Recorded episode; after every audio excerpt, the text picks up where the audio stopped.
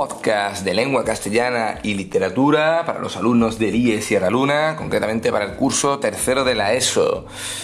En este segundo trimestre que hemos comenzado, nos hemos situado en el tema 3, ¿vale? Os lo recuerdo, y hemos eh, estado repasando algunos conceptos que ya nos dio tiempo a ver en el primer trimestre, pero, como digo, los estamos repasando y hemos seguido ampliando los contenidos de esta unidad 3.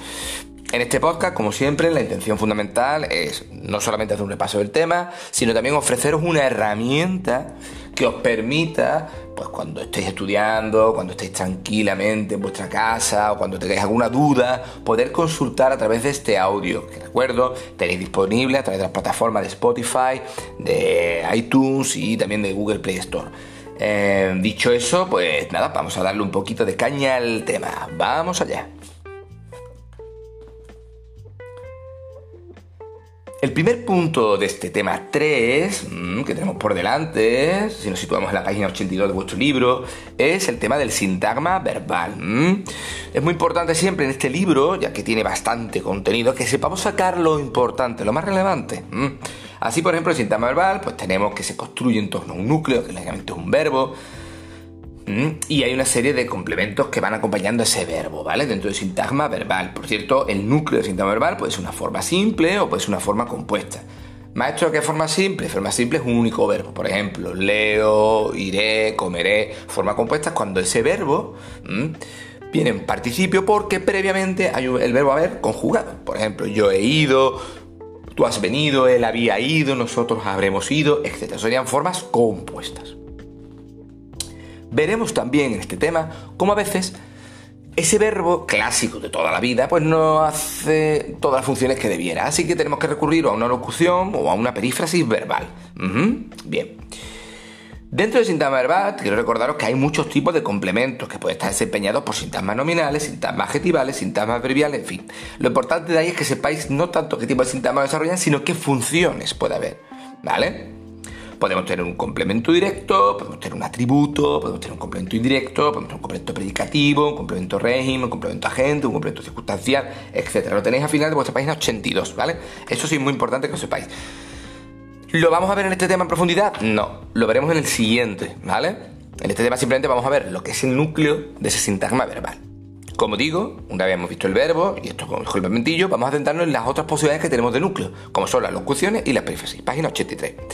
Las locuciones, lo vimos en clase, es un grupo de palabras, ¿vale? Que conforman una expresión conjunta, que no actúan de forma independiente, que tienen sentido completo y unitario, ¿vale? Como una sola. En vuestro libro aparece el ejemplo de hicieron buenas migas. No significa, como ya dije en clase, que los chavales se pongan allí a hacer unas migas, ¿vale? Con chorizo y pan. No. Significa que hacen buenas amistades, ¿vale? Que congenian, que se llevan bien, ¿vale? Ejemplo, echar de menos, hacer las paces, hablar por los codos, poner el grito en el cielo, sentar la cabeza, tomar el pelo, ponerse las pilas, no significa, ¿vale? Que seas un conejito de Duracel y te tengan que poner las pilas, no significa que te tienes que poner activo, que tienes que darte un poquito de marcha, ¿vale? Energía y ponerte a ello. Muy bien. Recuerdo, actúan estas palabras como una sola. Es decir, en el examen no me tenéis que poner hicieron buenas migas, hicieron verbo. No, no, no. Hacer buenas migas es una expresión hecha, es una locución verbal de por sí. Y poner locución verbal, núcleo del sintagma verbal. ¿Vale? Nada de analizar los elementos independientemente.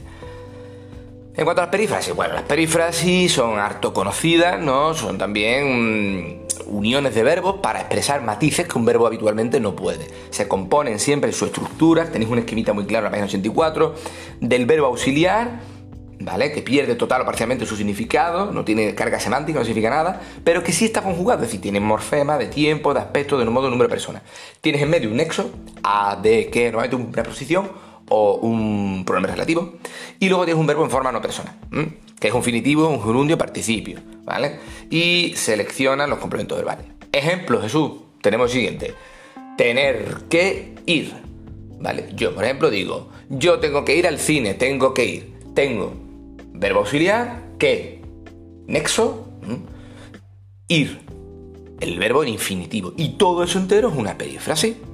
Ya está actúan como un verbo también, ¿vale? Igual que las locuciones, que las locuciones hemos visto antes, que actúan como uno solo, lo que pasa que las locuciones pues tienen como muchos más elementos, ¿no? Pues tienen un sustantivo, aquí solamente tenemos verbo y nexo, se acabó. Verbo auxiliar, repito, nexo y verbo en forma no personal. Muy bien. ¿Qué tipo de perífrasis tenemos? Tenemos dos tipos fundamentales. Las aspectuales, que abordan la acción desde el punto de vista de cómo se está realizando, en qué punto se encuentra. Pues vamos a empezarla. Eh, se está desarrollando, ha terminado de hacerse, lo que sea. Son las aspectuales. Y también tenemos las modales. La modales puede ser de obligación o de posibilidad. Que informan sobre cómo, o mejor dicho, qué actitud vas a tener tú ante eso. Un ejemplo que puse en clase. No es lo mismo que un padre le diga a su hijo, eh, debes de arreglar tu cuarto, a que te diga, tienes que arreglar tu cuarto. En el primero hay una especie de posibilidad, en el segundo hay una obligación. Ahora. Bien. Perífrasis aspectuales. De esto recomiendo que hagáis un esquema, ¿vale? Página 84-85, tenéis las ingresivas, cuando va a empezar una acción, irá, pasar a más infinitivo, las incoativas, que está ya mm, recién comenzada la acción, echarse, empezó a rodar el balón, por ejemplo, en un partido de fútbol que se dice mucho, ¿no? Empezó a rodar, porque ya empezó el partido, acaba de empezar, ¿vale? Ponerse a, etc. Durativas, que está en desarrollo, por ejemplo, estar más gerundio. Estoy leyendo un libro, ahora mismo estoy en duración seguir. Ah, os recomiendo además que en este apartado de las perífrasis os, aprendáis un par de modelos de, perífrasis. No siempre va a ser muy útil para el examen, para las pruebas escritas y para los ejercicios en general en clase. Perífrasis terminativas, cuando ya se ha terminado, eh, ha terminado de. Acabo de estudiar matemáticas, ¿vale?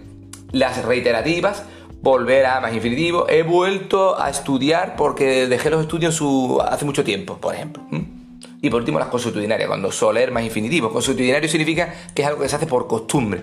Yo solía ir al cine, solía, soler más infinitivo también es una perífrasis, ¿vale?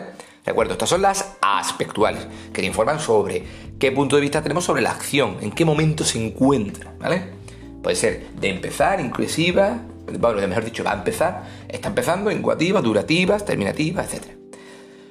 Las modales fundamentalmente tienen dos tipos, de obligación, de posibilidad de obligación, tener que, mm, a ver qué y demás. Veréis en vuestro libro que pone deber más infinitivo y diréis, pero tú has dicho deber de más infinitivo. Exactamente, esa es la diferencia. Deber más infinitivo es de obligación. Deber de, si os fijáis en vuestro libro, de posibilidad. No es lo mismo, debes estudiar, a debes de estudiar. Esa, esa preposición ahí ya le da un matiz diferente.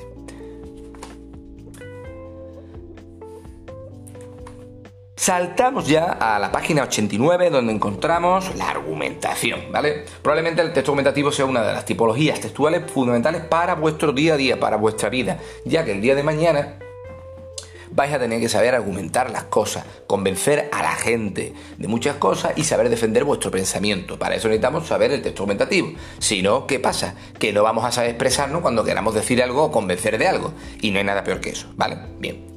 El texto argumentativo se define como aquel tipo de texto que lo que pretende es convencer al receptor sobre una idea personal. Para ello utiliza una serie de argumentos, ¿vale? En todo texto argumentativo siempre hay algo de exposición. Lógicamente también damos una información. Los dos elementos claves del texto argumentativo son la tesis, tu postura personal, y los argumentos a favor o en contra. Incluso ya podemos encontrar contraargumentos, ¿vale? Que también se llaman refutaciones, que son elementos que rechazan algo. Por ejemplo, cuando tú dices, sí, pero, ese pero, no sé cuánto, eso sería un contraargumento. Recuerdo, muy importante, en clase también lo hemos visto, no confundamos tema con la tesis, con los argumentos. Os recomiendo que hagáis de alguno de, de estas actividades del libro, por ejemplo, de la página 1, de la, perdón, el ejercicio 1 de la página 21, os vendría muy bien hacerlo, ¿vale? Los que están en clase ya lo han hecho. ¿Por qué? Porque ahí en ese ejercicio podemos coger y establecer tres puntos muy importantes. Primero, ¿sé diferenciar el tema? Sí. ¿Sé diferenciar la tesis? Sí. ¿Sé diferenciar los argumentos? También. Es muy importante que no confundamos el tema y la tesis. El tema puede ser, por ejemplo, el arbitraje en el fútbol español, por ejemplo. Tesis.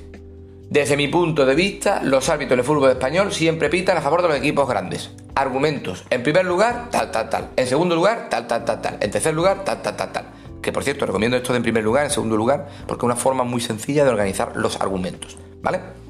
Esos son los tres elementos que tenemos que tener muy claros y diferenciar. Tipos de argumentos. Buah, tenéis muchísimo en el libro, están muy bien explicados, la verdad. Yo me quedaría siempre con el de ejemplo, cuando utilizas un ejemplo, por ejemplo, cuánto, vale. Argumento de autoridad, cuando recurres para apoyar tu opinión a alguien que ha dicho algo y especialista en el tema, por ejemplo, Einstein, Newton, mm, como decía Cervantes, ¿vale? Estadístico, encuestas, estadísticas, experiencia personal, pues a mí me pasó también un día, ¿vale? Esto como tú estás hablando con tu colega y dices, mira, a mí me ha pasado, ah, sí, a mí también me pasó un día que yo no sé cuánto, ¿vale? Y por último, argumentos de validez universal, cosas que todo el mundo comparte. La violencia no está bien considerada, es mejor siempre dialogar, conversar, etc. Ojito con las falacias. En clase hemos visto falacias. Las falacias son un tipo de argumento que son falsos, ¿vale? No son ciertos ni tienen una base sólida. Por ejemplo, todos los productos que tienen bio en el supermercado son todos saludables. No. Vale, muchas veces la etiqueta bio, no digo que siempre, pero sí muchas veces, se utiliza como una cuestión de propaganda, para vender un producto y que tú lo compres. Pero no es que sea mejor que otros, ni mucho menos. Cuidado con este tipo de argumentos, ¿vale? Por último, en este tema también vemos la educación literaria. Concretamente nos vamos a centrar en narrativa medieval, narrativa en prosa, pues tenemos que hablar de un poco de la labor de Alfonso X el Sabio, cómo impulsó lo que ya había hecho también el, arzobispo Raimundo de Sauvetat, el arzobispo de Toledo, ¿vale? Que es la escuela traductora de Toledo, donde él, pues lo que propone, ¿no? En cierto modo, es recoger toda la cultura que existía hasta la Edad Media y traducirla a diferentes lenguas y conservarlo en diferentes tipos de, lenguas. Siempre es verdad, dándole mucha importancia al castellano, que era la lengua en la cual se terminaban volcando todos los textos. Bien, textos de todo tipo, ¿vale? Tenemos árabes, hebreos, cristianos, en fin, bien. Por cierto, en esta escuela de traductores de Toledo se proponen dos cosas. La primera, como hemos dicho, recopilar toda la cultura, ¿vale? Y guardarla. Y segundo, unificar y dar forma al castellano, que además se emplea como lengua de cultura, algo que hasta entonces no se llevaba, porque además es una lengua vulgar hasta entonces, una lengua romance, ¿vale? Más concretamente. Entonces eso es un punto ahí que hace Alfonso X el sabio para darle más importancia al castellano y para convertirlo en una lengua de mayor respeto. Obras ejemplos, Calila Dimna, Sendebar, el libro de las siete partidas, un montón. También dentro de la prosa medieval tenemos que dar un poquito de espacio a don Juan Manuel, 1282-1348.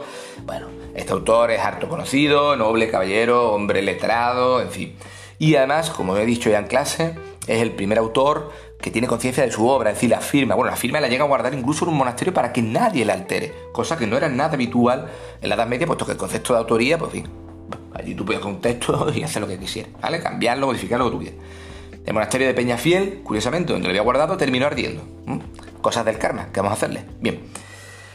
Obra, por ejemplo, suya importante, El Conde Lucanor, una serie de ejemplos, vamos, cuentos con una moraleja, con una enseñanza, que se producen entre el joven Conde Lucanor que hace preguntas a su mejor amigo, también su criado, su sirviente, que es un hombre anciano, sobre cuestiones de la vida muy importantes, ¿vale? Os recomiendo también que leáis esta parte, la la página 24, y hagáis algún ejercicio de esta página que, que están bien. Son ejercicios más sobre comprensión de la historia. También veremos el teatro medieval en este tema. Vamos a hablar un poquito de cómo el teatro medieval está sobre todo vinculado a cuestiones litúrgicas. Tenemos pocos fragmentos. También del teatro también se tiene el auto de la representación Reyes Magos. Y demás, también ten en cuenta que el teatro de la Edad Media no se refleja muchas veces por escrito, porque era un teatro vinculado a pequeñas piezas que se representaban en la calle, con malabares, con recitación, con canto. Así que, bueno, no hay muchos textos de esto. La obra cumbre del teatro medieval ojo, medieval y casi renacentista, porque es una obra muy difícil de, encasillar, sería la Celestina, ¿vale? Celestina, por cierto, obra que leímos en el primer trimestre y que, bueno, que en este caso, además, pues bueno, eh, vamos a reflejar también este tema, recuperando eso sobre todo, que es un cambio de mentalidad del Renacimiento, que plantea críticas sobre la sociedad moderna, pero al mismo tiempo sobre la sociedad medieval, etc. Os recomiendo, porque no vamos a profundizar más en esto, ya que se trató también el primer trimestre con la lectura obligatoria, que hagáis un pequeño esquema sobre el autor, título, género, argumento, que viene muy claro además en la página 97-28, un esquemita, ¿eh? No hace falta, pero un esquemita para que tengamos por lo menos una idea más clara de los personajes más relevantes, temática de la obra y qué se pretende, y sentido de interpretación. Así que dicho esto chicos, pues esto sería todo lo más relevante del tema 3, ¿vale? Así que espero que este audio sirva, que lo escuchéis, recuerdo con calma cuando tengáis tiempo, si os sirve de repaso mejor que mejor, mm, incluso a algunos si les sirve de método de relajación, pues mira, eso que se lleva. Y dicho esto, nos vemos en la próxima.